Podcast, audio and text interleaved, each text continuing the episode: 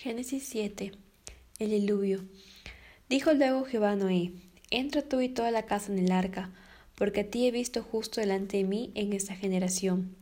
De todo animal limpio tomarás siete parejas, macho y su hembra, mas de los animales que no son limpios una pareja, el macho y su hembra.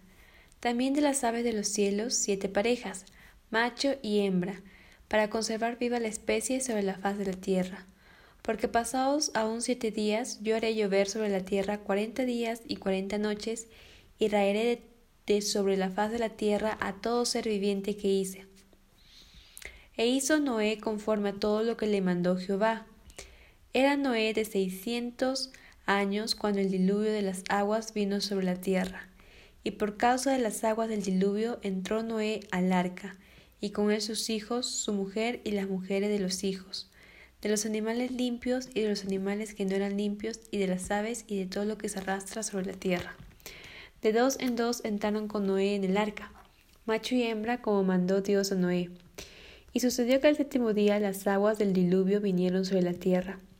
El año seiscientos de la vida de Noé, en el mes segundo, a los diecisiete días del mes, aquel día fueron rotas todas las fuentes del grande abismo, y las cataratas de los cielos fueron abiertas, y hubo lluvia sobre la tierra cuarenta días y cuarenta noches.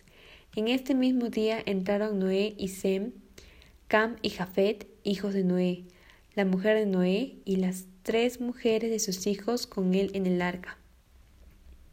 Ellos y todos los animales silvestres según sus especies, y todos los animales domesticados según sus especies, y todo reptil que se arrastra sobre la tierra según su especie, y toda ave según su especie, y todo pájaro de toda especie.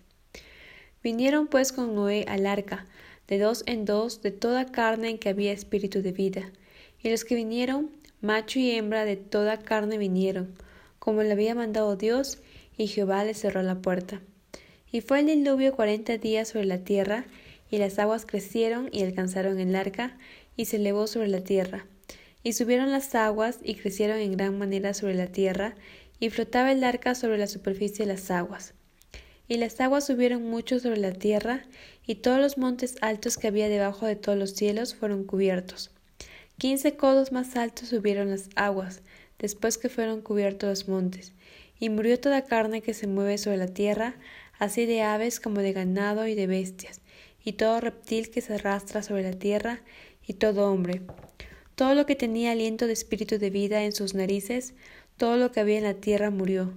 Así fue destruido todo ser que vivía sobre la faz de la tierra, desde el hombre hasta la bestia, los reptiles y las aves del cielo, y fueron raídos de la tierra, y quedó solamente Noé y los que con él estaban en el arca, y prevalecieron las aguas sobre la tierra, ciento cincuenta días.